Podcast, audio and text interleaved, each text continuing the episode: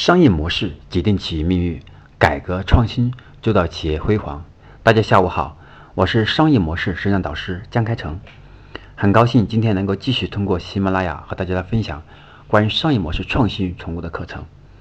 那么我们每周三和周五下午五点半准时更新我们的课程，希望大家能够按时收听并分享给身边的朋友。那今天我要分享的是第二十二讲。评估企业商业模式优劣的九大要素。那我们说是一个商业模式，它是否合理？一个商业模式是否能够在未来企业的发展的路径当中能够取到很重要的价值？那么这个就是我们一个企业商业模式一个思考一个深度一定要达到的境界。那么我们在开始今天的课程之前，还是要引领大家来思考三个问题，大家带着问题来学习。能够更加有效的把我们学习内容和我们企业自己设计的商业模式来进行综合性的思考，来去评估出我们的商业模式是否还存在问题，应该如何调整。那么三个问题分别是：第一个，商业模式共包含几个部分？第二个问题，商业模式是哪几方的共同产生的利益共同体？第三，你认为什么样的商业模式？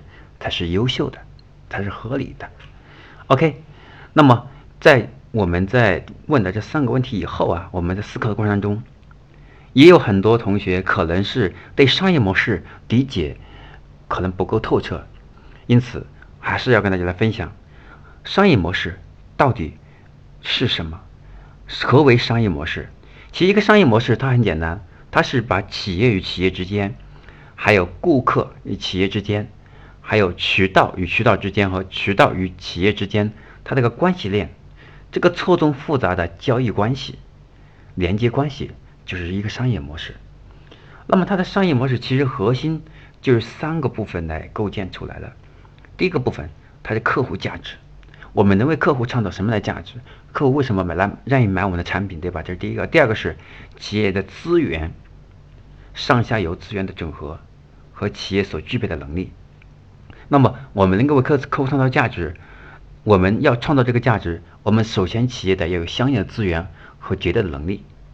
那么第三个部分是盈利方式的问题，我们靠什么挣钱，在什么关键点上去挣钱，对吧？我们很多时候像现在，特别是像很多互联网公司，我们都是先，我们先是，我们都是先是为了打市场，一开始我们都是投入的，我们都是以以这个以这个融资为核心，给企业是。打造一个门槛，等它的规模效应产生以后，才开始进行盈利等等，这都是商业模式当中要思考的部分。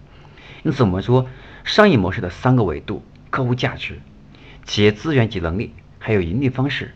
所以这三个部分啊，我们要去认真思考。那今天我们就进入到我们的核心部分。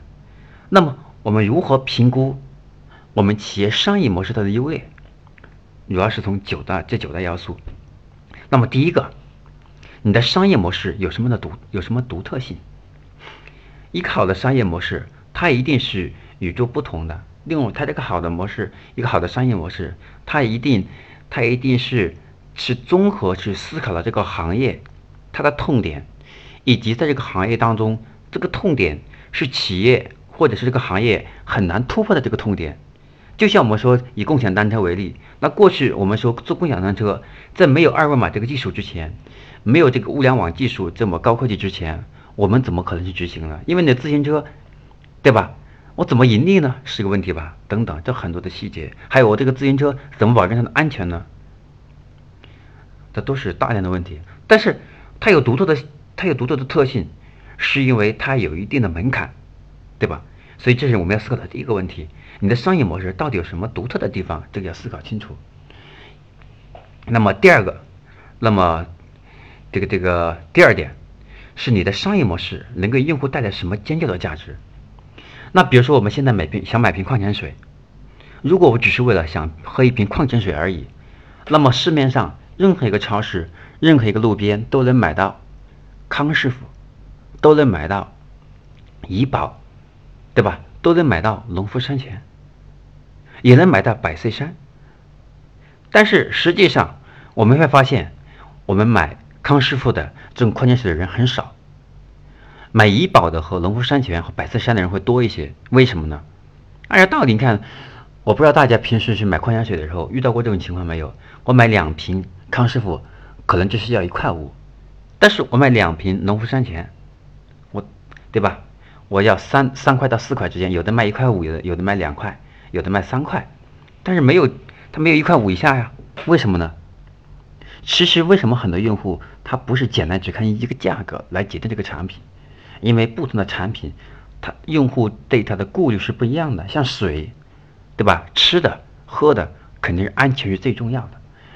所以，我们在这个产品领域当里当中去，我们能给客户带来什么样尖叫的价值？那在这里还是以矿泉水为例，对吧？农夫山泉有点甜，我们说百岁山为水中贵族。那么，我们水中贵族这个概念，就给消费者创造了一个一一种心理的感觉和他的精神层面的荣耀感。等于说我喝了这瓶水，就等于说我是人中的贵族一样，对吧？那么，如果康师傅他的康师傅，那他就他对吧？那么他就完全是以他过去在积累沉淀下来的以泡面对吧？以方便面沉淀的泡面的这个资源，逐渐衍生为他线下的餐厅。和他现在这个矿泉水，嗯，他还是把它当一个产品去经营的，所以每一个企业，它给用户创造什么的价值是不一样的。那农夫山泉一直一直在强调，它的水，它只是大自然的搬运工，那么意味着它的水是没有经过其他的一种科技这个这个一个一个一个处理，就保证它的水的安全性吧，大自然的是最安全的。那么像百岁山，它强调的是一个品味感觉。也就是我们要想想，对吧？你是给你的商业模式当中，你是给用户带来什么样尖叫的价值？我说的不是价格，我是说的是价值。那么，我们要我们这个评估商业模式优劣的第三个要素，你的商业模式是否可以快速复制？如果说我们用了三五年才能打造出来的一种商业模式，它最后发现它具有唯一性。它没法复制，而且这个，而且这个，而且这个这个，我们在进行，我们在进进行这个商业模式进行深造的时候，我们发现它的成本非常巨大，所以我们这个时候我们要思考一下，一个好的商业模式，它应该是打磨出来以后，它对于对于我们企业它是可以快速复制的。在这里举个例子，就比如说啊，因为最近一段时间一直在研究图书这个行业，图书行业当中有一家。有一家这个叫西西弗的这个一个书店，那么他一年能够开几开十几家、几十家这样的书店，而且他每一家都能很挣钱。为什么他开店是这么速度这么快，而且他能这么挣钱呢？就是因为他的商业模式当中可以快速复制，能够让他前面所产生的成本到后面我能带来，他能够带来他低成本的竞争优势。等于说别人开个店是要十万块钱。他开个新店可能只需要一万块钱，打比方上啊，当然这一般的不可能这么低啊，我打一个价格一个比方而已。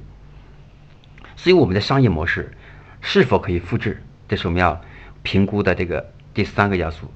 那么评估商业模式优劣的第四个要素是你的商业模式能否用一句话表达清楚，且能够让别人快速听懂。如果说我们的商业模式别人都听不懂，那么就意味着。我们的商业模式是存在问题，但为什么会这么思考啊？因为我们认为一个好的商业模式其实还是很简单的。你就想，我们打个比方来想来思考，假如说我是员工，那么公司的商业模式，对吧？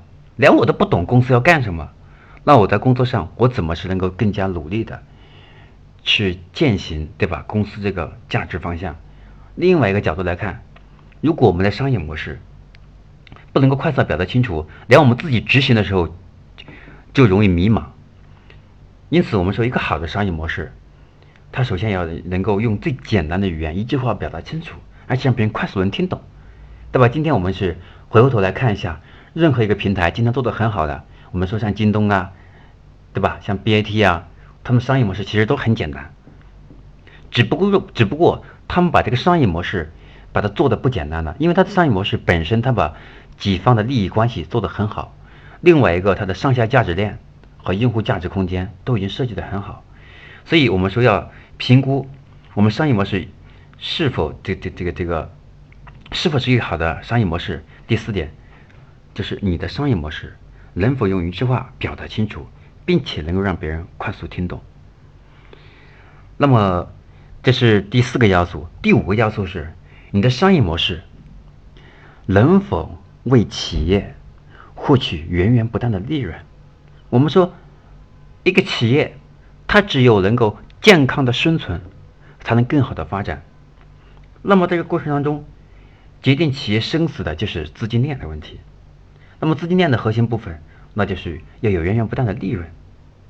这是我们要评估我们的商业模式是否好的一个第第第这个第五个要素。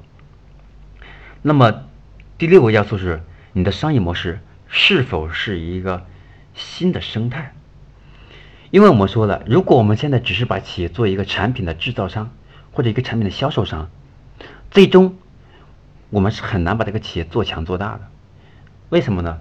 因为其实用户能够获取这个商品，及用户他买这个产品是为了他解决某一个需求问题，而这个需求产生完以后，那么他获取了一个商品满足了以后，那么他可能就不会再次和这个企业进行接触。反过来。我们要想把一个产品和用户的需求进行长期的深度挖掘，那么我们就要做一个价值链，我们要做一个把用户和我们紧紧的绑在绑定在一起，所以我们要做生态。比如说，我们只是卖矿泉水的，我就开始卖什么？我卖矿泉水的，我开始卖泡面，对吧？卖矿泉水的，我可以开始做什么？我可以开始生产自行车。这是我们用同一个，我们是用同一个同一个企业。或者是不同的企业来获取的这个用户资源以后，能够把用户的终身价值把它锁定锁定，那么这是我们商业模式是否是否是一个好的商业模式要思考的第六个要素。你的商业模式是否是一个生态？呃，那么那么这个第七个要素是你的商业模式是否是完整的价值链，并且是多方利益的共同体？那我们说。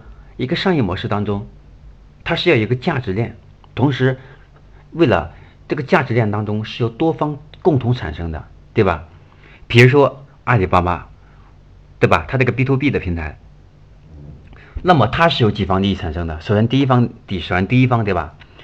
首先第一方是卖方，另外一方是买方，还有中间是阿里巴巴这个平台。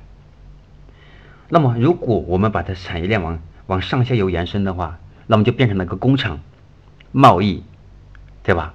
还有批发商、零售商，多方的利益在这个平台进行交集。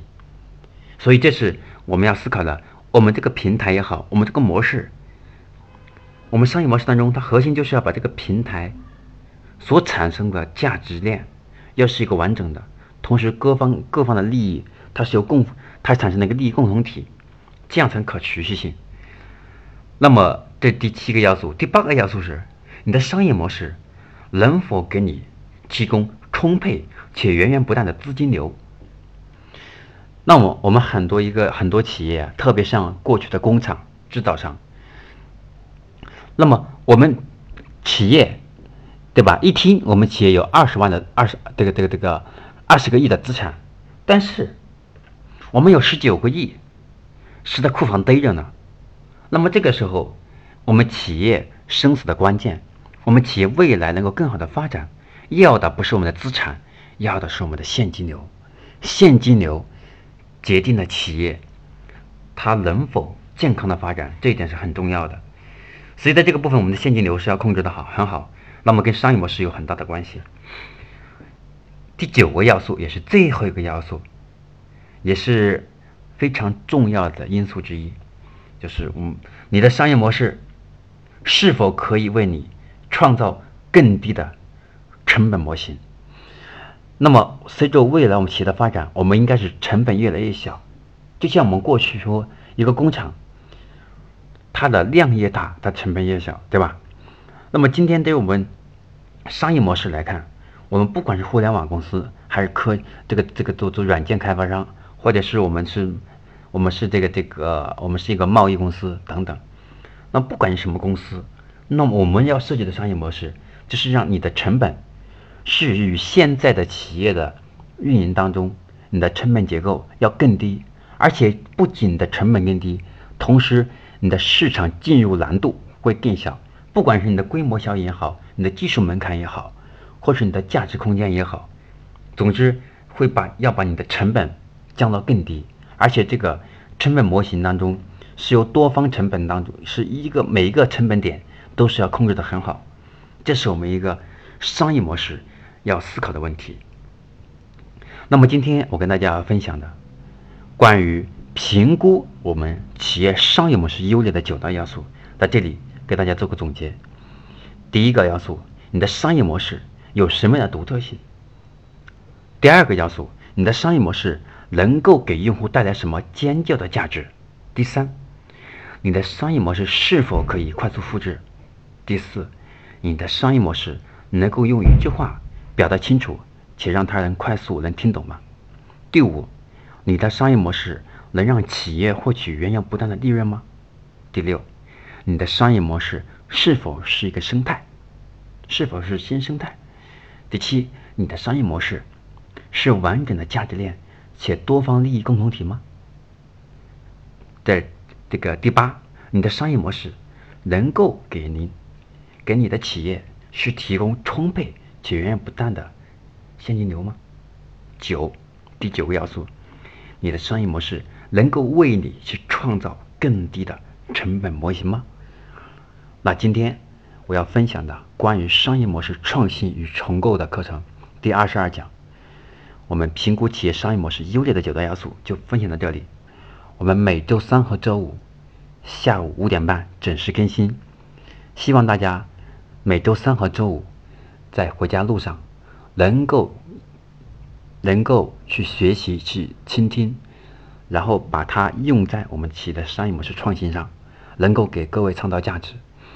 那今天我分享的就到这里，我们每周三和周五下午五点半不见不散。我们下期节目再见。